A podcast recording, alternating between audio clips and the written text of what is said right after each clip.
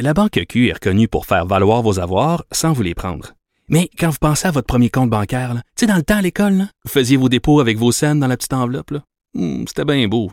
Mais avec le temps, à ce compte-là vous a coûté des milliers de dollars en frais, puis vous ne faites pas une scène d'intérêt. Avec la Banque Q, vous obtenez des intérêts élevés et aucun frais sur vos services bancaires courants. Autrement dit, ça fait pas mal plus de scènes dans votre enveloppe, ça. Banque Q. Faites valoir vos avoirs. Visitez banqueq.ca pour en savoir plus. Les autres. Vous écoutez Geneviève Peterson. Cube Radio. Il y a quelqu'un qui m'a écrit pour savoir si je l'avais reçu, la fontaine d'eau pour chat. Oui, je l'ai reçue, mais c'était vraiment une fontaine de crotte, OK, elle était en plastique, donc j'ai dû m'en recommander une autre en stainless. Donc tout ça pour rien, tout ça pour que des pirates informatiques euh, aient mes données très, très loin. Et depuis ce temps-là, je reçois tout ce junk mail. On est euh, avec Guillaume euh, Lavoie. Guillaume, salut. Bonjour Geneviève. Bon, euh, tu voulais me parler des subventions du gouvernement américain pour les frais funéraires. Oui, alors ça, c'est le bout euh, qu'on voit pas souvent dans les dans les plans de relance quand on ouvre là, la boîte, qu'on regarde qu'est-ce qu'il y a à l'intérieur, il y a des choses pour un peu tout. Et là, avec euh, le, le génie des voisins du Sud, là, vous avez vu ça, hein, 40 000 personnes dans un stade de baseball à se passer la COVID. Ouais. Mais les choses auxquelles on pense pas, c'est hein, rien ne se perd, rien ne se crée. Les gens qui décèdent, il y en a pour à peu près 500 000 aux États-Unis. C'est un demi-million de morts à date. Alors évidemment, les, là où normalement cette chose-là arrive, est en train de complètement déborder. On est à surcapacité parce que là aussi, on n'est pas, on n'arrive pas à écraser la courbe. Alors déjà, on voyait, même en début de pandémie à New York, on louait des si vous voulez, comme des, des unités mobiles réfrigérées parce que les morgues des hôpitaux débordent. Et c'est la même surchauffe que l'on voit dans les entreprises funéraires. Et ça représente une pression financière importante pour les familles. Mhm. Elles ne sont pas toutes assurées. Et surtout pour les familles les plus pauvres qui non seulement sont les moins assurées, mais les plus touchées, toutes choses étant égales par ailleurs par rapport euh, au décès. Et là, dans les développements euh, des programmes d'aide fédérale, et c'est pas complètement nouveau, il y a une aide, il y a une subvention, et celle-là est majeure, là, 9 000 dollars pour un décès COVID depuis janvier, et c'est sans égard aux revenus. Alors, ça, là-dessus, Mais on ça, c'est particulier. On joue la simplicité parce qu'à la fin, euh, on, on dit souvent trop d'impôts tue l'impôt. On pourrait dire trop de formulaires tue le formulaire, mais j'avoue que c'est peut-être un peu difficile à expliquer ou à justifier. C'est pas une première fois qu'une mesure comme ça existe. Euh, il y a aux États-Unis, qu'on appelle, vous allez entendre dans les médias, FEMA, F-E-M-A, qui est l'agence fédérale lorsqu'il y a des, des, des urgences nationales de type ouragan ou des désastres naturels. Il y avait déjà eu des programmes où on était à 2-3 000 dollars par famille. Là, on est à 9 000 dollars par décès. Alors, faites votre, sortez votre calculatrice, là. 9 000 fois 500 000 ou peut-être un peu moins, Mm. c'est un programme d'à peu près 4 milliards. Là. Alors, c'est énormément d'argent. Et vraiment, l'idée de, d'offrir cette aide-là, ça semble être une bonne chose, mais il y a peut-être un risque qui est là-dedans. C'est-à-dire que il y a une espèce de grande loi là, qui dit que quand on subventionne l'acheteur, ça a l'air peut-être d'aider l'acheteur à court terme, mais rapidement, le vendeur s'en rend compte. Alors, si vous me dites que mon client a 9 000 gratuits dans ses poches, ça se peut que mes prix augmentent. Il aurait peut-être été plus intéressant là-dessus, quoique c'est plus complexe, de, faire, de le faire par réglementation, c'est-à-dire d'exiger des entreprises funéraires à cause de la COVID. Voulez-vous, s'il vous plaît, développer un genre de forfait à frais infinimum? Et nous, on vous remboursera directement là-dessus plutôt que de subventionner l'acheteur qui va éven- éventuellement subventionner ou plutôt contribuer à l'augmentation des prix. Mais imaginez ça, là. 4 à 5 milliards de dollars que pour des frais funéraires. Là, vous voyez que les, les coûts de la pandémie sont vraiment là, touchent à tous les aspects de la vie et de la mort humaine. Oui, puis c'est sans compter qu'il va y avoir euh, assurément des tentatives euh, de fraude, que des gens qui vont prendre cet argent-là, puis qui l'utiliseront pas euh, possiblement pour ça. On l'espère que ça sera pas le cas, mais on le sait, là où il y a de l'homme, il y a de l'hommerie. Donc, c'est une espèce de gros chèque en blanc qu'on vient de signer. Ben déjà, euh, FEMA, là, l'agence fédérale, avertissait sur son site web attention aux requins qui commencent à dire ah ben regardez, signez ici, Ouais. Euh, vous allez avoir un programme, puis euh, l'agence a été obligée de dire il n'y a personne qui est autorisé à faire ça.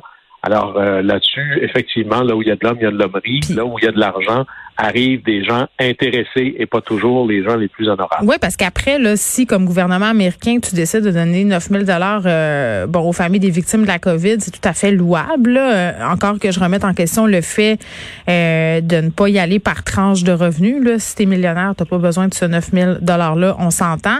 Mais après, est-ce qu'il va falloir fournir des preuves que ces sommes-là ont été utilisées euh, aux bonnes fins? Sûrement qu'il va, ben, ben, évidemment que là, et c'est ça qui est toujours triste, là, il va falloir démontrer, prouvez-moi que votre que votre mère est décédée, prouvez-moi que votre père non, mais juste une facture de frais funéraires, là, c'est pas odieux demander une facture, là. Non, mais ça va prendre le certificat de décès. Évidemment, là, ça mélange tous les décès. Hein. Aller savoir qu'est-ce qui est vraiment dû à la COVID, qu'est-ce qui est dû à des complications. Tout ça devient un peu plus compliqué.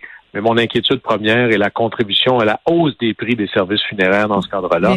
Mais on, comprend quand même qu'il y a, imaginez la tragédie d'avoir la maladie qui frappe votre famille, la tragédie d'avoir quelqu'un qui était peut-être ce qu'on appelle en anglais le, le, gagneur de pain, la personne qui faisait vivre les autres parce qu'elle était la tuteur responsable. Et là, vous avez en plus une espèce de, condamnation financière qui vient avec la mort et les services funéraires. Donc, un chemin de croix pour aller chercher des sommes puis avoir droit à tout ça comme on le voit un, peu partout avec les subventions euh, gouvernementales. Euh, Guillaume, tu euh, me parles d'une dangereuse idée de gauche. J'ai tendance à sourire des idées de gauche dangereuses. Vas-y donc. Ben, je, je, trouve ça. En tout cas, oui, vas-y. je t'écoute.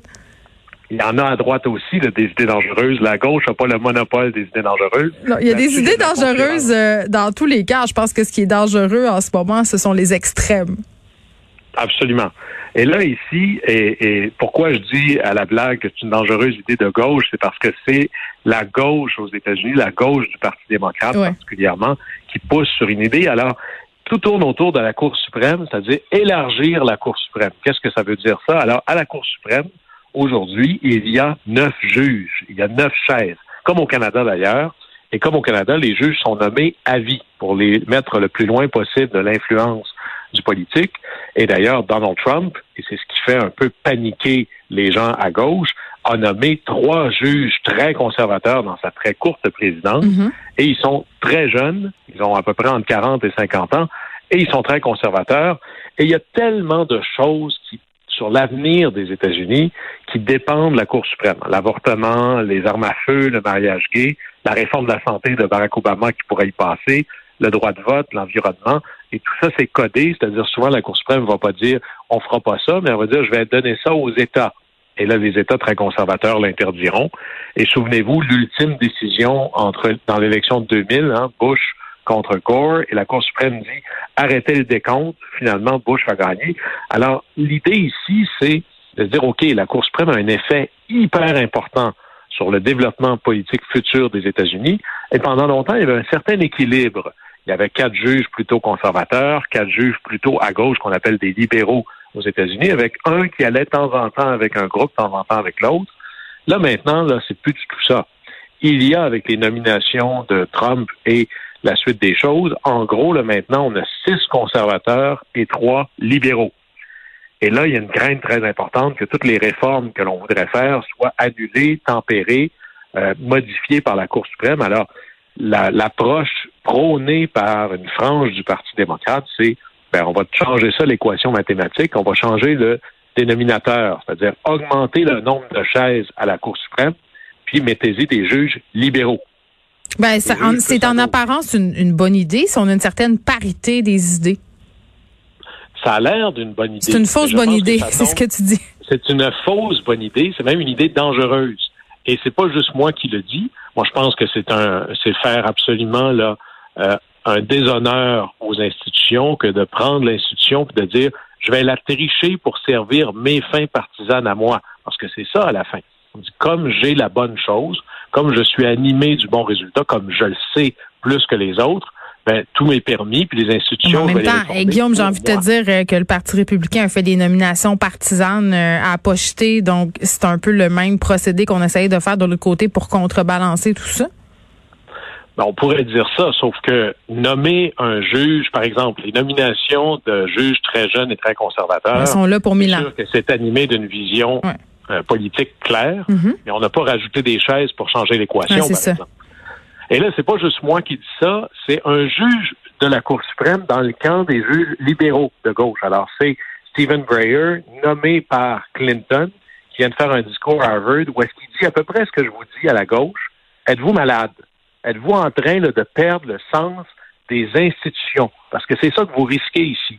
Et probablement l'énorme problème de la croissance des extrêmes, c'est la perte de confiance générale que la population a dans les institutions. Si vous vous permettez une manœuvre éminemment partisane, éminemment politique, pour politiser encore plus un corps judiciaire, ben, qu'est-ce que vous pensez que l'autre groupe va faire, lui, quand il aura l'occasion de le faire? Et là, on se, on se retrouve avec des institutions qui n'ont plus de oomph par elles-mêmes, qui commandent plus le respect par elles-mêmes. Ce ne sont que des instruments pour faire ce que je veux faire. OK, mais qu'est-ce qu'on on fait fait- à partir du moment où quelqu'un comme Trump a assis des personnes qui vont être là très, très longtemps, que l'institution, en quelque sorte, a une orientation idéologique qui est assez claire, euh, qui est sclérosée? C'est c'est quoi la solution démocratique à tout ça? de jouer le jeu et quand il se quand il y aura d'autres sièges à la Cour suprême qui se libéreront, ben là ceux qui seront élus là les mettront en place. Mais il y a une chose qu'il faut dire par contre et c'est pas pour excuser les juges conservateurs parce que la même Cour suprême à majorité conservatrice avait trouvé une entourloupette pour confirmer Obamacare, la même Cour suprême avec trois juges nommés par Trump a dit à Trump qu'il fumait de la drogue quand il disait qu'il y avait eu des fraudes électorales. Oui, les juges sont nommés, mais pas parce que ce sont des bons républicains ou des bons démocrates, c'est parce qu'ils ont une philosophie politique, plus conservatrice ou plus libérale, ou plus à droite ou plus à gauche, et à la fin, euh, il semble y avoir, bien qu'il y ait des inclinaisons, il y a des inclinaisons philosophiques, pas tant des inclinaisons partisanes. C'est la confiance qu'il faut avoir là-dedans, et à la fin, c'est peut-être pas si mauvais que les tribunaux soient pas toujours au goût du jour, qu'ils soient Il faut voir ces choses-là sur le temps très long. C'est comme les réformes du scrutin. Il ne faut pas les analyser sur ce que ça donnerait pour l'élection qui viendrait ou la dernière élection qu'on vient de vivre. Qu'est-ce que ça veut dire, ces, gens- ces changements-là, sur une, deux générations? N'oubliez pas, la Cour suprême des États-Unis avait dit, euh, dans le cas de, par exemple, de la discrimination aux États-Unis, séparés mais égaux, c'était complètement constitutionnel.